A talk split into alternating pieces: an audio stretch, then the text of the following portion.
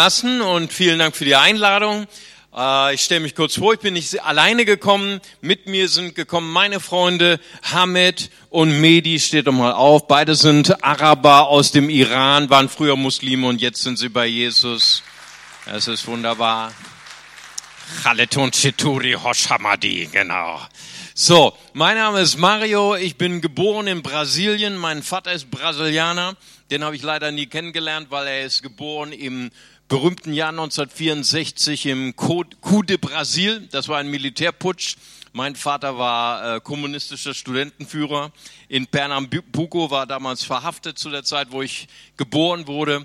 Aber vor drei Jahren habe ich das erste Mal meine Familie besucht in Brasilien.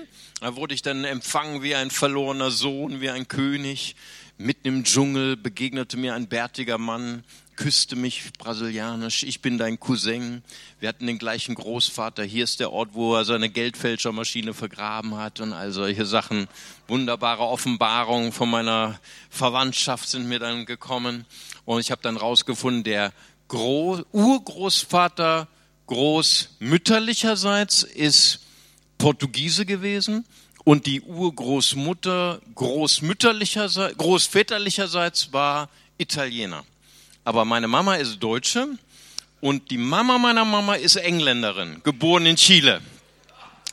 Das heißt immer, ich sage immer bei der EM und bei der WM sage ich immer, wir können gar nicht verlieren. Ne? Wir sind immer, wir sind immer Meister, ne?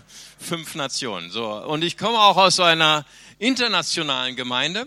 Wir sind äh, auf dem Papier 50 verschiedene Nationen. Äh, in der Realität sind wir 70 verschiedene Nationen und ähm, wir streiten uns fröhlich und wir haben jeden Gottesdienst, wir haben so zwei bis drei Gottesdienste am Sonntag, haben wir vier bis sechs Sprachen simultan, die übersetzt werden.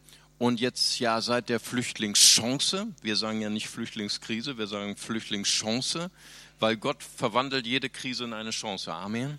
Haben wir jetzt auch jeden Sonntag seit einem Jahr Arabisch ne? und äh, kommen regelmäßig kommen Muslime zum Glauben und das ist so ein großes Geschenk, ist eine Gnade.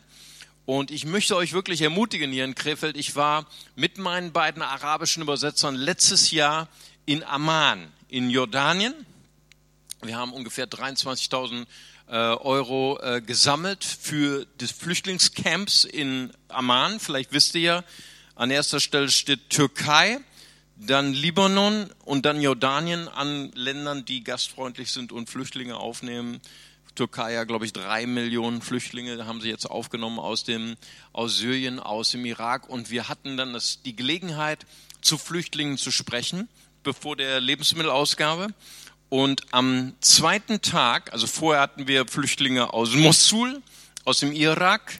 Vielleicht wisst ihr, Mosul ist das ehemalige Ninive. Ne? Kam ich mir vor wie der Prophet Jona. Und dann am zweiten Tag hatten wir 230 30 Flüchtlinge aus Syrien. Das waren alles Muslimas, alle mit Hijab, also mit, mit äh, Kopftuch, äh, saßen vor mir. Muslimas. Ne? Also wir gehen jede Woche auf die Straße, wir sprechen mit Muslimen, ne? das, da haben wir gar keine Angst. Ne? Da brennt auch manchmal die Luft, wenn wir, wenn wir äh, Gottesdienst feiern. Aber Muslimas, die schaust du nicht in die Augen, gibst du auch nicht die Hand, die sprichst du auch nicht an. Auf einmal saßen 230 Muslimas vor mir, da habe ich dann doch ein bisschen, war ein bisschen emotional, war ein bisschen, war ich ein bisschen aufgeregt. Und dann äh, durfte ich nur 15 Minuten sprechen. Und dann habe ich 15 Minuten gesprochen über Jesus heilt die Frau mit dem Geist der Schwäche. Und dann habe ich gesagt, und jeder, der eine Berührung haben möchte mit Jesus, der darf an seinem Platz aufstehen und so seine Hände öffnen wie eine Schale. Und der ganze Saal stand. Alle diese Muslimas standen, wollten eine Berührung mit Jesus und haben ihre Hände gehoben. Das war sehr emotional. In dem Moment sprach der Heilige Geist zu mir und sagte zu mir, flieg zurück nach Deutschland Sag allen Christen, die sich fürchten vor der Islamisierung Deutschlands, habt keine Furcht, seid erfüllt mit der Kühnheit und mit der Liebe von Jesus Christus und wir werden die größte Erweckung erleben unter Muslimen in Deutschland. Das ist wirklich mein, mein Glaube, das ist meine Überzeugung und wir erleben das jetzt schon. Wir waren jetzt in Ulm gewesen mit meinem arabischen Übersetzer und wir haben über 20 Muslime kamen dort zum Glauben. Sogar zwei Mohammeds. Ne? Einer war ehemaliger Peschmerga-Offizier, stolzer Kurde, preist dem Herrn und es ist so toll, was Gott tut. Wir haben jetzt in den letzten vier Jahren haben wir uns, unserer Gemeinde 45 Muslime getauft in den Tod und die Auferstehung Jesu.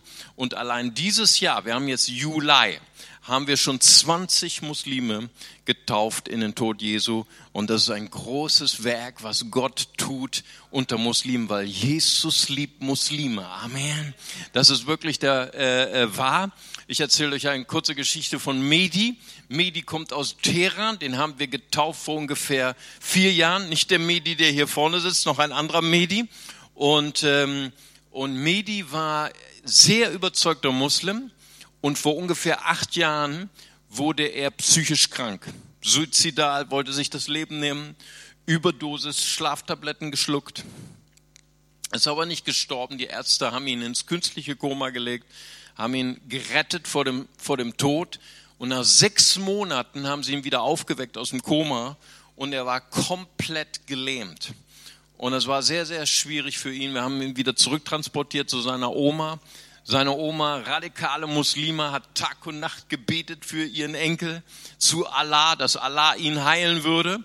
Und, äh, und er war sehr traurig, er hat sehr viel geweint in der Zeit und ist eingeschlafen. Und im Traum begegnet ihm eine weiß gekleidete Gestalt, gibt ihm eine Spritze in den Arm und er wacht auf, ist total geflasht von dem Traum und hat vergessen, dass er gelähmt ist muss auf Toilette, steht auf und läuft. Hat aber vergessen, dass er eigentlich gelähmt ist, weil er war noch so im Traum, ist komplett geheilt.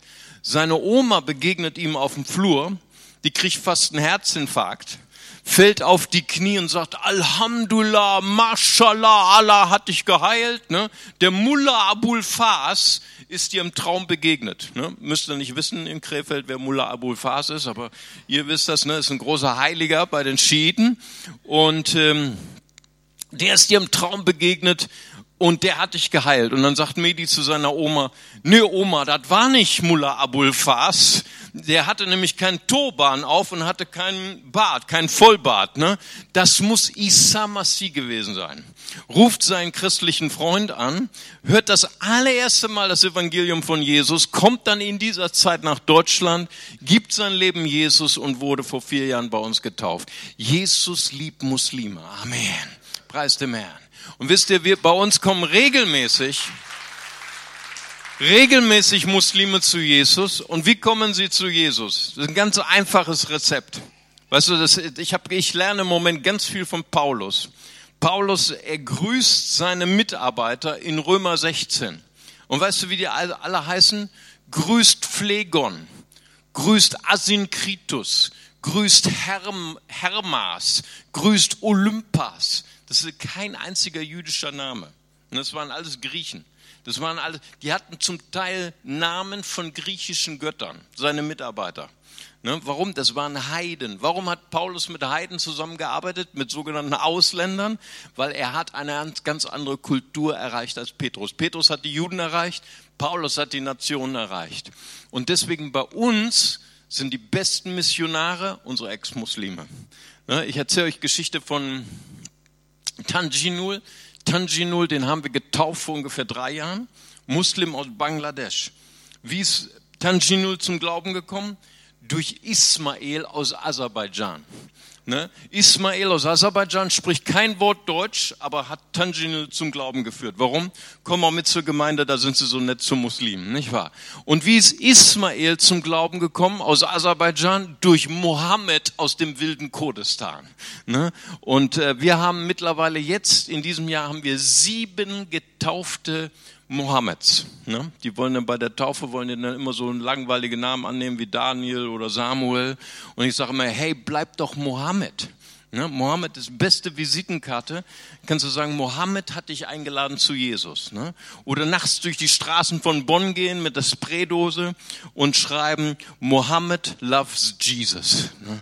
Aber ist auch wie in Krefeld illegal, war nur ein Spaß. Ne? War nur Spaß, darf, darf man nicht in Bonn, genau. Sehr schön. So, ihr Lieben, und das ist äh, unsere große Herausforderung. Ich komme aus Bonn. Wir sind laut Medien die Hauptstadt der Salafisten. äh, in ganz Deutschland. Bei uns geht ein und aus Pierre Vogel. Da wir wissen, wer von euch hier in Krefeld kennt Pierre Vogel aus YouTube? Ist jemand schon mal gesehen? Alles klar. Und äh, bei uns geht Ibrahim Abunaji ein und aus und so weiter. Und wir haben eine große Herausforderung, weil viele, viele junge deutsche Christen kommen zum Glauben durch Pierre Vogel. Pierre Vogel ist früherer Boxmeister aus Köln. Wisst ihr ja, Köln ist ein Vorort von Bonn, nicht wahr? Und ähm, er ist jetzt äh, Imam und, und bringt viele Deutsche äh, zum Islam. Und mittlerweile viele aus Nordrhein-Westfalen sind ja jetzt schon im Dschihad in Syrien und haben zum Teil schon ihr Leben verloren. Deswegen ist das für uns eine Mission auf Leben und Tod. Und Pierre Vogel stellt viele schwierige Fragen. Vor fünf Jahren habe ich das erste Mal Pierre Vogel gesehen auf YouTube. Ich war schon lange Pastor. Und dann gibt es so Fragen wie, wenn du glaubst, dass Jesus Gott ist, wieso hat er denn gefrühstückt? Schon mal gehört, dass Gott gefrühstückt hat? Oder wenn Jesus Gott ist, warum hat er denn geschlafen? Schon mal gehört, dass Gott geschlafen hat? Oder wenn Jesus Gott ist, warum wusste er nicht, wann der letzte Tag des Gerichts ist? Oder wenn Jesus Gott ist, warum hat er denn im Garten Gethsemane gebetet? Und boah, mir hat der Kopf gebrummt. Ich habe Kopfschmerzen gehabt. Ich konnte diese Fragen nicht beantworten als Pastor. Ich habe mich schwarz geärgert. Und dann habe ich so lange nicht geschlafen, bis ich angefangen habe, einen YouTube-Kanal zu gründen für Muslime, respektvoll, mit Liebe und versucht, die schwierigsten Fragen von Pierre Vogel, von Ahmed Didat, von Dr. Zakir Naik zu beantworten. Mittlerweile habe ich über 70 freundliche Videos für Muslime in Farsi, in Arabisch, in Deutsch. Und äh, mittlerweile haben wir über 290.000 Klicks, viele, viele Anschriften von Muslimen. Muslimen sagen zu mir, Mario, du bist der einzige Missionar, den wir kennen, der uns noch nie beleidigt hat oder unseren Propheten. Dann sage ich, das ist aber sehr schade, ne, dass ich der Einzige bin, weil das sollte eigentlich normaler, das Normale sein für einen Christen, dass man nicht Menschen anderer Religionen äh, beleidigt. Ja. Und äh, so haben wir ein neues Hobby. Wir äh, predigen Jesus oder wir erklären Jesus aus dem Koran. Meine Kollegen können mich nicht mehr verstehen. Ne, die sagen, Mario, du bist auf dem falschen Weg. Ne? Aber das machen wir. wir. Wir predigen auf der Straße Deutsch-Arabisch ne? mit meinen arabischen Übersetzern. Das haben wir das erste Mal gemacht, als Osama bin Laden äh, exekutiert worden ist. Haben wir Deutsch-Arabisch gepredigt. Was denkt Jesus über die Exekution von Osama bin Laden? Hat gleich zehn Salafisten als Publikum. Und dann, weiß ich bin ja Pfingstprediger.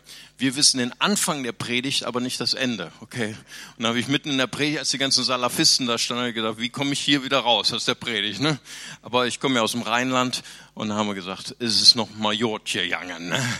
Und, ähm, und wir predigen neuerdings Jesus aus dem Koran. Sur Maryam, Ayah 34, Zalika Isa ibn Maryam, Kaul el-Haki ala de fihi yam taruna. Wahrlich Isa Masih, das ist Jesus, der Sohn Mariams, ist das Wort der Wahrheit, woran sie zweifeln. Steht im Koran kommt uns bekannt vor. Ne? Johannes 1, Vers 1, im Anfang war das Wort, das Wort war bei Gott, Gott war das Wort, Vers 14, das Wort wurde Fleisch und wir haben seine Herrlichkeit gesehen. Ne? Oder in der Sura Azkuruf 61, Wainahu lalimun lisati falatam taruna biha wahid baun hasaseratun mustakimun. Und das heißt nämlich, wahrlich er, Jesus Christus, ist das Wissen der letzten Stunde des Gerichts. Steht im Koran. Jesus weiß das das die letzte Stunde des Gerichts.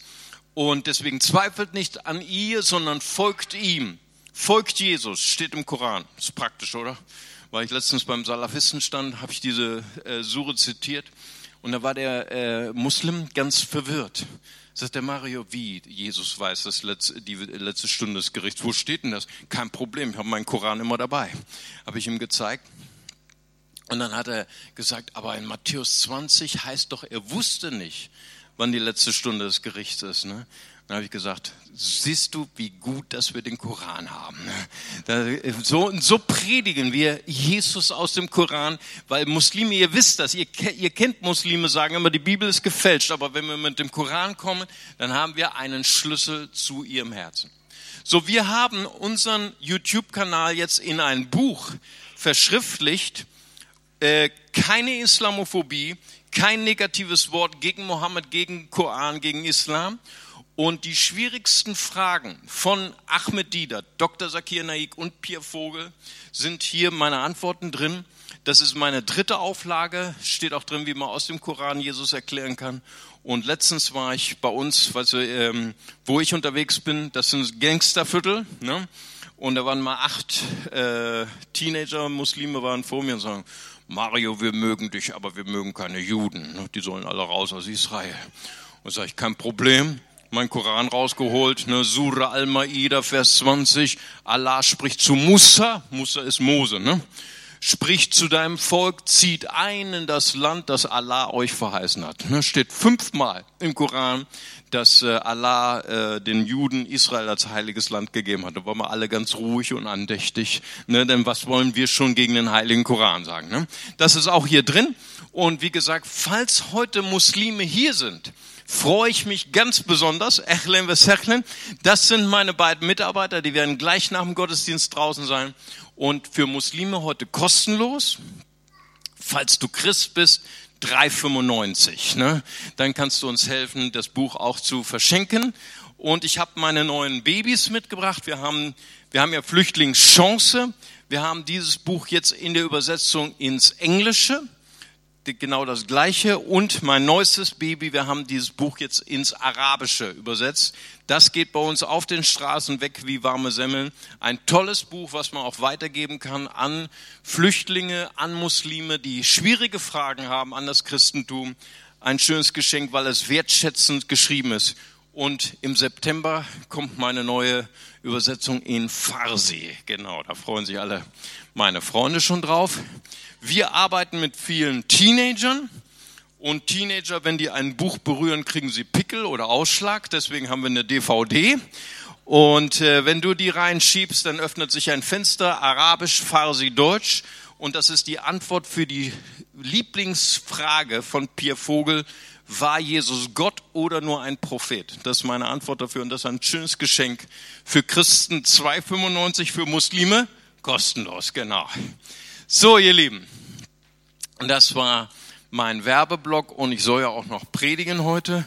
Wow, und wir schaffen das, sehr schön. Und ich möchte mit euch einen Text lesen aus dem Wort Gottes, aus dem Markus-Evangelium, Kapitel 5. Und ich möchte lesen ab Vers 25.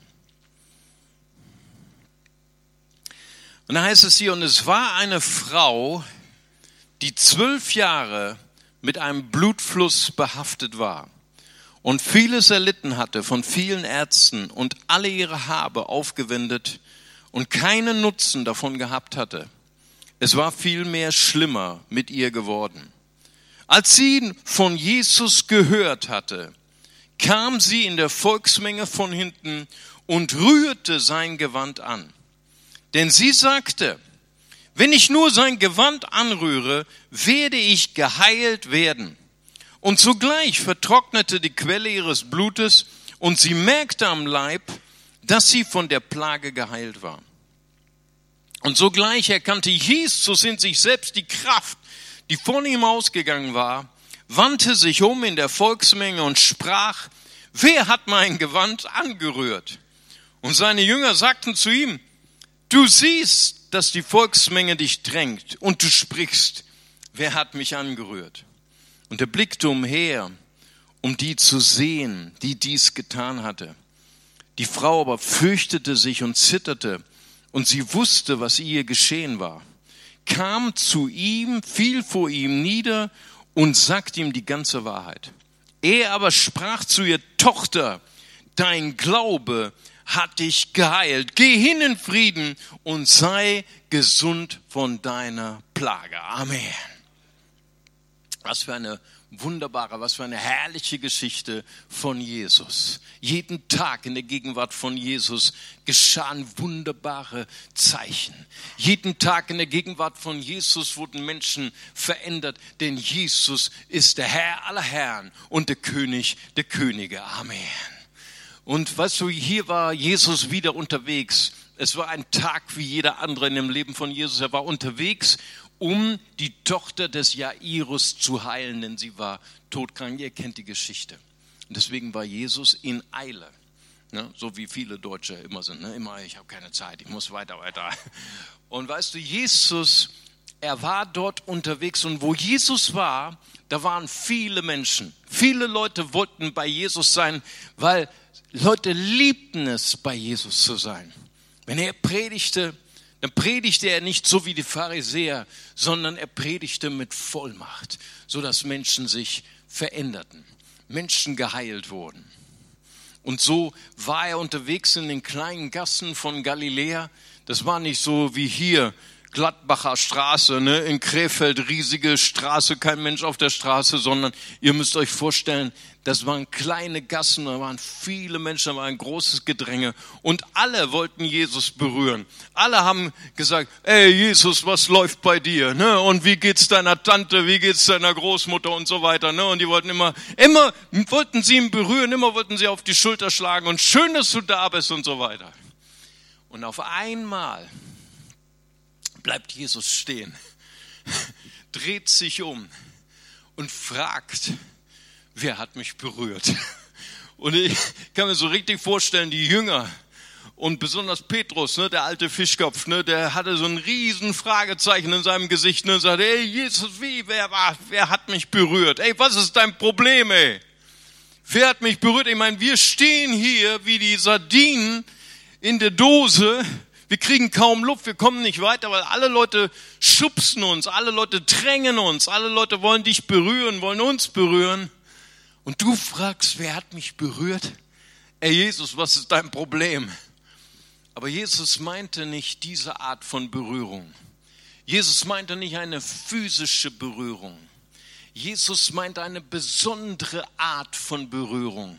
Jesus wurde berührt von jemandem, so dass Kraft von ihm ausging. Da ging Kraft aus. Und ich möchte dich heute ermutigen hier in Krefeld, ganz egal, ob, wo du sitzt, ob du hier in der ersten Reihe sitzt oder ganz hinten, du bist nur eine Berührung von Jesus weg. Amen.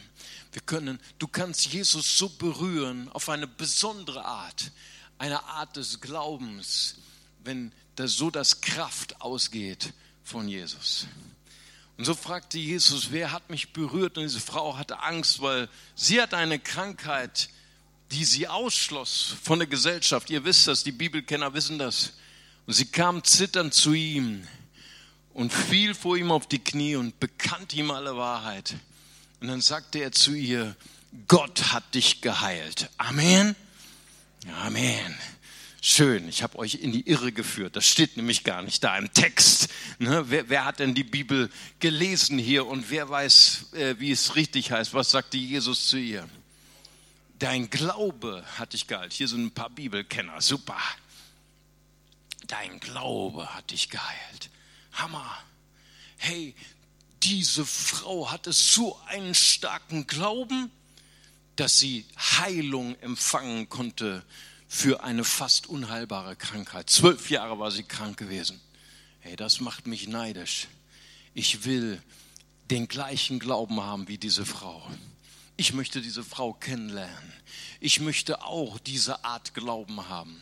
Und ich würde euch gerne diese Frau einmal vorstellen. Wenn wir hineingehen und diesen Text studieren, dann lesen wir etwas von dieser Frau. Das erste, was wir lernen in Vers 25, diese Frau war zwölf Jahre lang krank gewesen.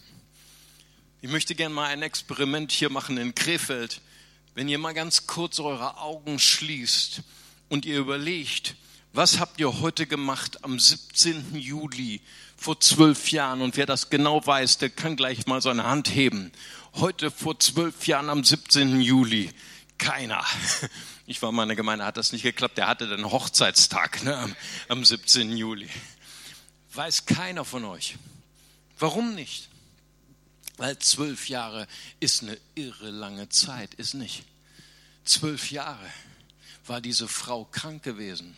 Weißt du, was passiert mit dir, wenn du zwölf Jahre lang krank gewesen bist? Wenn du zwölf Jahre lang zusammen bist mit deinem Problem, du fängst an, dich zu gewöhnen an deinem Problem. Du fängst an zu kapitulieren vor deinem Problem. Du fängst an zu lernen, mit deinem Problem zusammenzuleben. Darf ich dir diese Frau vorstellen, von der Jesus gesagt hat, dein Glaube hat dich geheilt? Sie war absolut hoffnungslos. Sie hatte kapituliert. Wenn du zu ihr hingegangen wärst und hättest zu ihr gesagt, gute Frau, darf ich für dich beten, dass du geheilt wirst? Sie hätte gesagt, komm, lass stecken, sagen wir bei uns in Bonn. Lass stecken, es hat keinen Zweck mehr. Ich bin schon so lange krank. Ich habe alle Hoffnung verloren. Und das Zweite, was wir von dieser Frau lernen, im Vers 26, sie war schon bei vielen Ärzten gewesen und sie hatte ihr ganze Habe aufgewendet. Sie hatte ihre ganze Hoffnung gesetzt in diese Ärzte, aber sie, konnte, sie konnten ihr nicht helfen. Es war viel mehr schlimmer mit ihr geworden. Nun, wir leben in Deutschland. In Deutschland sagen wir immer, die Götter in Weiß, oder? Wir haben eine sehr hohe Erwartung an Ärzte. Wir haben eine sehr hohe Erwartung an Krankenhäuser. Aber wehe, wenn unsere Hoffnung enttäuscht wird. Es gibt so viele Menschen, die enttäuscht sind von Ärzten. So viele Leute, die so hohe Hoffnung gesetzt haben und enttäuscht worden sind. Und diese Frau auch. Darf ich dir diese Frau vorstellen? Sie war nicht nur ohne Hoffnung, sie war auch enttäuscht von Menschen. Und das Letzte ist, was wir lernen von dieser Frau, sie hatte eine Krankheit, die nach dem jüdischen Ritus, nach der jüdischen Religion sie zu einer Unreinen machte. Sie durfte nicht mit Menschen zusammen sein. Sie durfte Menschen noch nicht einmal berühren. Sie war unrein nach, der jüdischen, nach dem jüdischen Brauch. Darf ich dir diese Frau vorstellen, von der Jesus gesagt hat, dein Glaube hat dich geheilt? Sie war ohne Hoffnung, sie war enttäuscht von Menschen und sie fühlte sich abgelehnt. Ich möchte dich heute fragen, hier in Krefeld, bist du heute hoffnungslos? Fühlst du dich enttäuscht von Menschen, abgelehnt von Menschen? Herzlich willkommen heute Morgen hier in diesem Gottesdienst. Dann bist du wahrscheinlich eine Kandidatin, ein Kandidat für das Wunder von Jesus. Amen. Preis dem Herrn. Denn dieser Glaube, der kam nicht aus ihr. Dieser Glaube, der kam von Jesus. Denn in Hebräer 12, Vers 2 heißt es, Jesus ist der Anfänger und Vollender unseres Glaubens. Amen. Und in Römer 10, Vers 17 heißt es, der Glaube kommt durch das Hören der Botschaft, die Botschaft aber durch das Wort Christi. Dass wir glauben können, ist selbst eine Gnade. Das hat Martin Luther gesagt. Amen. Ich möchte mit euch lernen, heute durch das Wort Gottes, wie bekommt man eigentlich so einen Glauben? Wie bekommt man einen Glauben, der die Kraft von Jesus abzieht? Wie kann man einen Glauben finden mitten in der Hoffnungslosigkeit? Und wenn wir in das Wort Gottes hineinschauen, das erste, was wir hier lernen in Vers 27, da heißt es von ihr, sie hatte von Jesus gehört. Sie hatte von Jesus gehört. Römer 10, Vers 17, Glaube kommt durch das Hören des Wortes Gottes. Weißt du, ich habe eine gute Freundin bei mir in Bonn. Sie ist aufgewachsen in einer Gemeinde und sie hat viele Exkurse gemacht in ihrem Leben. Sie hat auch so, wie soll man sagen, Jesus verlassen, andere Experimente gemacht in ihrem Leben. Ihr Herz wurde gebrochen, sie ist das zweite Mal verheiratet. Und dann ist sie wieder zurückgekommen zu Jesus und, und sie wollte unbedingt wollte sie ein Kind empfangen, schwanger werden. Und zehn Jahre lang hat sie das versucht, ist sogar zum Krankenhaus gegangen, hat versucht, eine künstliche Befruchtung einzuleiten und die Ärzte haben dreimal sie operiert und die Ärzte haben zu ihr gesagt, es ist unmöglich, dass sie schwanger werden. Und dann hatte sie eine gute Freundin. Ich hoffe, du hast auch einen guten Freund, eine gute Freundin. Rief sie an er hat zu ihr gesagt, hey, ich habe eine Botschaft für dich. Tu Buße, faste und bete. Hammer. Wow, und das hat sie auch gemacht. Und dann eines Tages, einen Sonntag, war bei uns Heilungsgottesdienst. Und das hörte sie und sie sagte, ich werde hingehen und dann werde ich schwanger werden. Wir gingen dahin und nach einem Monat war sie schwanger. Aber dann hat sie gesagt, weißt du, sie ist Deutsche, okay? Sie gesagt, ich werde noch warten. Und dann waren, glaube ich, vier Monate rum und dann hat sie mich angerufen und hat sie gesagt, Pastor, ich bin schwanger nach vier Monaten, ne? deutsch schwanger, ne? schwanger, schwanger. Mittlerweile ist ihr Kind geboren und mittlerweile haben ihr Kind gesegnet, ein wunderschönes kleines Baby. Gott tut Wunder auch heute noch. Amen. Sie hörte von Jesus. Und das Zweite, was wir hier lesen in diesem Text, sie sagte, wenn ich nur den Saum seines Gewandes berühre, bin ich geheilt. Sie sprach zu sich selbst. Du, als mein Schwiegervater noch lebte, sein Hobby war in der Werkstatt sein. Er war Handwerker, nicht nur in seinem Beruf, sondern durch und durch. Und ich habe ihn manchmal besucht in seiner Werkstatt. Und dann kam ich eines Tages, Tür war geschlossen und ich höre ihn ganz laut sprechen. Und dann habe ich so vorsichtig geklopft, weil ich dachte, er hat Besuch, okay. Tür aufgemacht und dann ist er ganz allein in der Werkstatt. Und ich sage, hey, Schwiegervater, mit wem sprichst du? Ich dachte, du hättest Besuch. Und dann hat er mich angeguckt und hat gesagt, mein Sohn, nur die intelligenten Menschen sprechen mit sich selbst. Alles klar, ja, was gelernt. Ja. Sie sprach zu sich selbst. Was als noch ganz junger Pastor war und was sagt Bill Wilson unter 30, sind alle dumm, ne? und da war ich auch dumm. Und da kam mal eine Frau zu mir nach vorne, nach dem Gottesdienst beten wir immer für die Kranken. Und dann sagte sie zu mir, Pastor, kannst du für mich beten? Ich bin krank. Was ich da war damals sehr unerfahren, sehr aufgeblasen. Habe ich gesagt, kein Problem, ich kann für dich beten, Gott heilt dich. Ne? Und dann habe ich einen Fehler gemacht, habe ich gefragt, was hast du denn? Und dann hat sie gesagt, ich komme gerade von der Uniklinik und ich bin HIV im letzten Stadium und ich werde nächstes Jahr sterben. Und hättest du mal sehen sollen, meinen Glauben, der so groß wie ein Hochhaus war. In einer Millisekunde war der so klein, mein Glaube, du hättest mich unter jeden Teppich schieben können. Ich hätte keinen Glauben mehr. Aber ich bin deutscher Pastor. Ich für sie höflich gebetet, gesagt, Jesus, heile sie, auf Wiedersehen. Ich habe gehofft, dass sie nie wiederkommt. Nächsten Sonntag war sie wieder vorne. Hat gesagt, Pastor, ich bin immer noch krank. Habe ich gesagt, ach so, das wundert mich aber. Ne? Dann habe ich dann wieder gebetet und dann war sie jeden Sonntag, ein Jahr lang, war sie vorne und hat für sich beten lassen. Und ich war genervt von der Frau. Ich hätte am liebsten gesagt, geh nach Hause. Ich konnte, ich konnte predigen über Israel, über Vergebung. Sie kam jeden Sonntag nach vorne. Ich hätte am liebsten gesagt, ich habe gar nicht über Heilung gepredigt. Aber sie kam jeden Sonntag. Und nach einem Jahr ist sie durch die Gemeinde, du, sie war in allen Hauskreisen zum Schluss ist sie bei mir gelandet, weil keiner wollte mit ihr Gemeinschaft haben. HIV, verstehst du? Und dann sagt sie im Hauskreis, in der Gemeinde, ich bin geheilt, ich bin geheilt. Aber keiner hat ihr geglaubt, okay? Und ich habe ihr auch nicht geglaubt, bin deutscher Pastor. Dann habe ich zu ihr gesagt, ich bin deutscher Pastor, geh in die Klinik und lass dir das schriftlich geben. Ne? Mach einen Test, Bluttest. Und dann ist sie zur Klinik gegangen, hat sie gleich zwei Tests gemacht, ne? weil deutscher Pastor, du? Und dann hat sie mir vier Bescheinigungen gebracht. Zwei vor der Heilung, HIV positiv, und zwei nach der Heilung, HIV negativ. Preis dem Herrn, Jesus heilt. Amen. Ist immer noch in meinen Akten, okay? Ich bin deutscher Pastor. Und dann bin ich zu ihr hin und habe gesagt, Schwester, ich muss dir was beichten.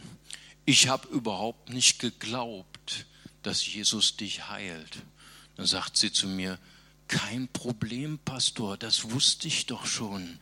Aber Jesus hat zu mir gesagt, geh zu diesem Pastor jeden Sonntag, bis ich dich heile. Amen. Sie hörte von Jesus und sie sprach zu sich selbst. Ich möchte dich heute Morgen fragen, was hörst du? Was sprichst du über dir selbst aus? Weißt du, manchmal tragen wir die Worte von Menschen in unserem Herzen, aus dir wird ja doch nichts.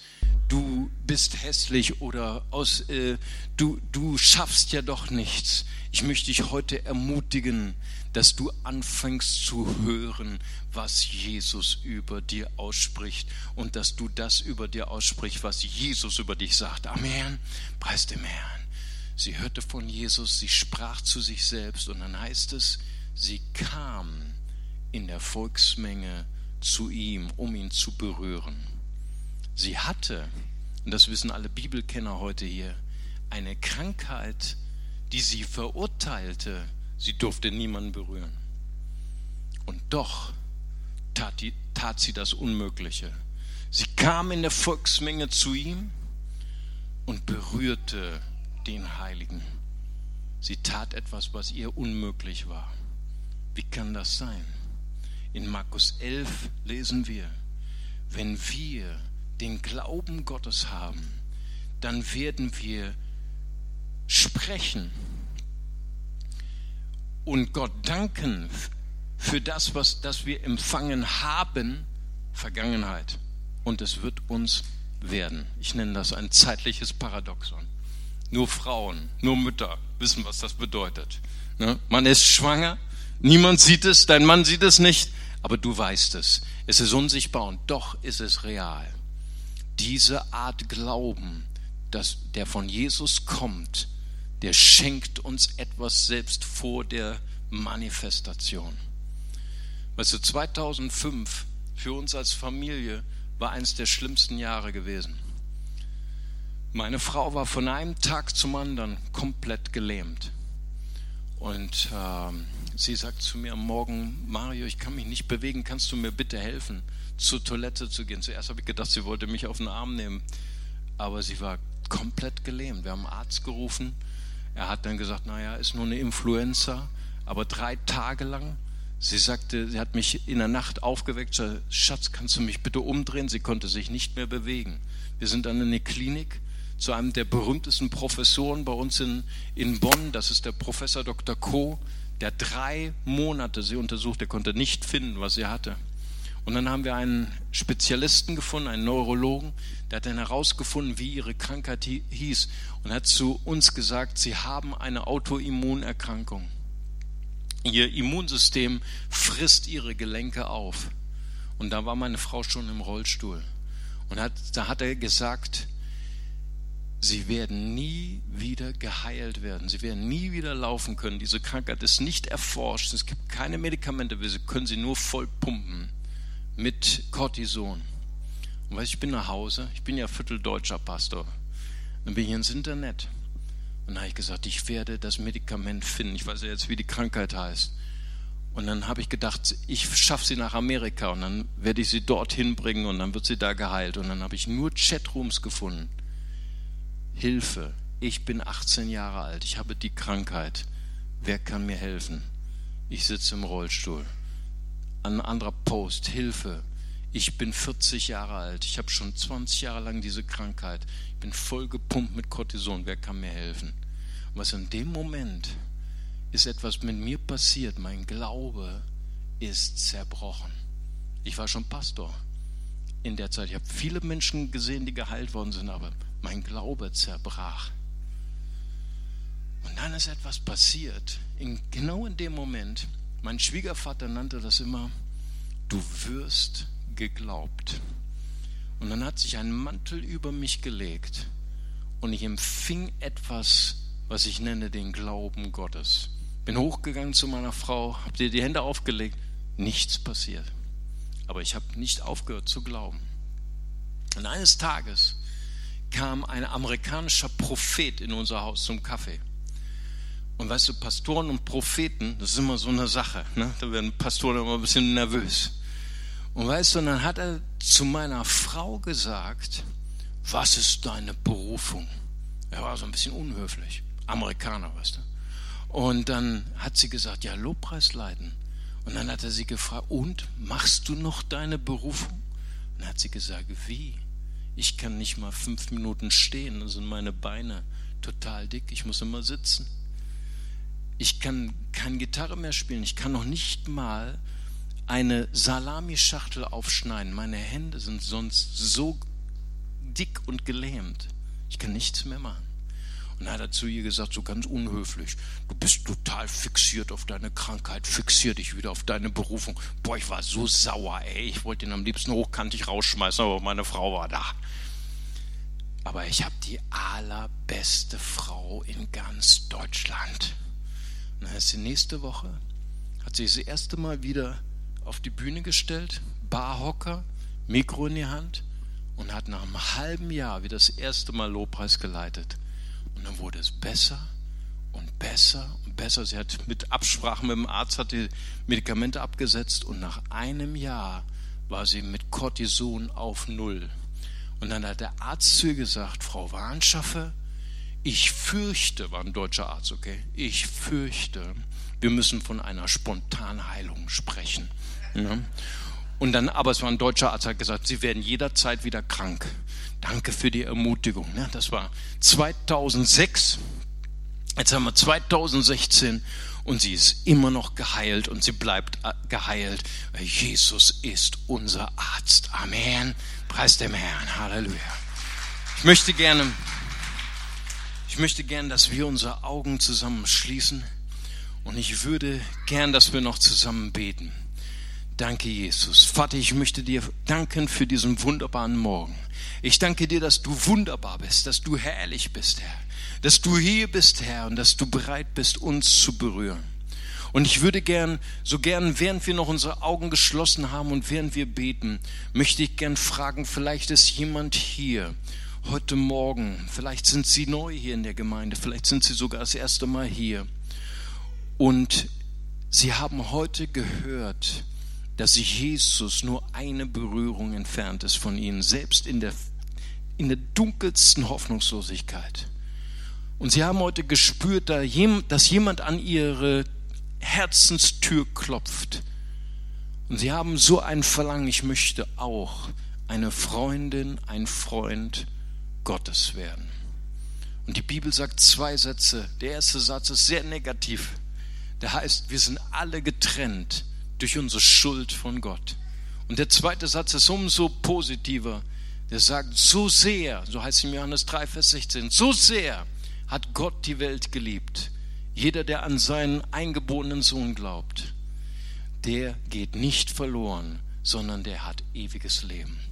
Und wenn Sie heute sagen, das möchte ich auch, ich möchte gern, dass Jesus in mein Herz kommt, ich möchte gern, dass Jesus mir mein, meine Schuld vergibt und mich reinigt, und mich heilt, dann möchte ich Sie einladen, Jesus Christus in Ihr Herz einzuladen. Und wenn Sie das möchten, dann heben Sie doch ganz kurz Ihre Hand. Ich würde gerne für Sie beten.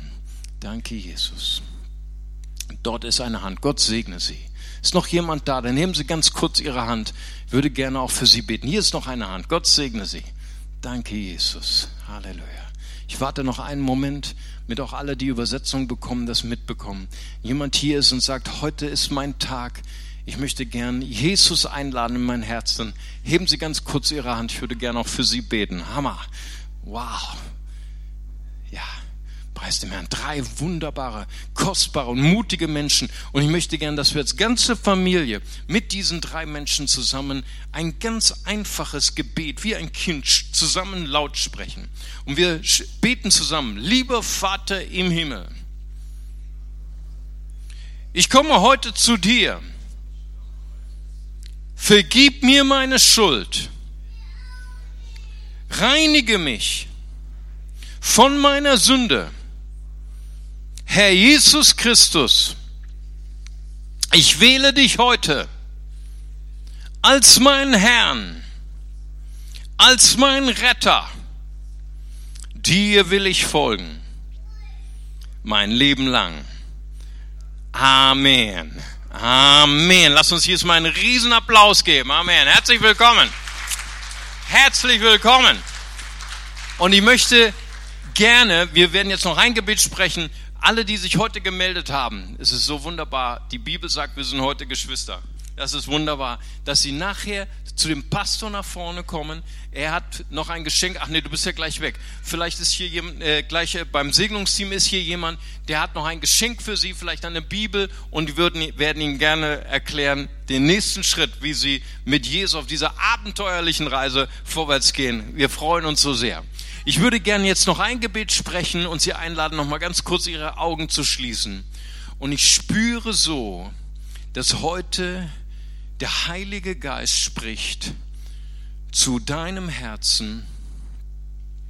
Ich brauche auch heute eine Berührung von Jesus. Ich bin schon Christ, ich bin schon eine Nachfolgerin, ein Nachfolger Jesu, aber heute, das hat mich so angesprochen, ich bin schon lange unterwegs, aber ich kann mich so identifizieren mit dieser Frau. Ich bin auch ohne Hoffnung. Mein Glaube ist auch zerbrochen. Und ich habe, ich bin enttäuscht worden von Menschen und ich bin abgelehnt worden von Menschen, aber heute habe ich etwas gelernt. Heute habe ich gelernt, selbst der Glaube wird mir geschenkt. Nicht nur das Wunder, selbst der Glaube wird mir geschenkt. Und ich habe heute eine Sehnsucht bekommen, neu berührt zu werden von Jesus, weil da, da, sind, da sind bestimmte Situationen in meinem Leben. Ich bin krank, ich habe Sorge um meine finanzielle Existenz, meine Ehe ist zerbrochen oder am Zerbrechen, meine Familie ist in einer schwierigen Situation und heute brauche ich eine Ermutigung, brauche ich eine Berührung von Jesus. Und wenn Sie das sind und du das bist, dann lade ich Sie ein, ganz kurz an Ihrem Platz aufzustehen, als ein Zeichen für Gott. Jesus, ich brauche eine Berührung von dir. Dann stehen Sie ganz kurz auf an Ihrem Platz und ich würde gerne für Sie beten. Danke, Jesus. Halleluja. Danke, Herr. Vater, ich danke dir, Herr, dass du heute hier bist, Herr, dass du hineinreichst in unsere Hoffnungslosigkeit, Herr, in unsere Krankheit, Herr. Du wirst heute heilen, Herr. Du wirst heute Wunder tun. Ich danke dir, du wirst heute Herzen heilen. Halleluja, Jesus. Und wenn Sie heute eine Berührung brauchen von Jesus, stehen Sie einfach auf an Ihrem Platz und ich würde gerne auch für Sie beten. Danke, Jesus. Bitte, bitte dass das Lobpreisteam nach vorne kommt und uns hineinführt in den Lobpreis. Ich bitte, dass die Ältesten und das Segnungsteam auch hier nach vorne kommen und alle, die aufgestanden sind, die lade ich ein, hier nach vorne zu kommen, zu uns, zu den Ältesten, zu dem Segnungsteam. Und wir möchten gerne sie kurz berühren, für sie beten und dass Jesus sie heute berühren kann. Kommen Sie gerade jetzt hier nach vorne, haben Sie keine Furcht. Danke, Jesus. Halleluja. Vater, ich danke dir, Herr, für alle, Herr die eine Berührung von dir brauchen, Herr. Danke, dass du hier bist, Herr, mit Heilung, Vater. Danke, dass du hier bist, Herr, mit deinen Wundern, Herr, die du tust heute in Jesu mächtigen Namen. Halleluja, Jesus. Kommen Sie einfach hier nach vorne. Wir würden gerne noch für Sie beten und das Lobpreisteam wird uns jetzt leiten.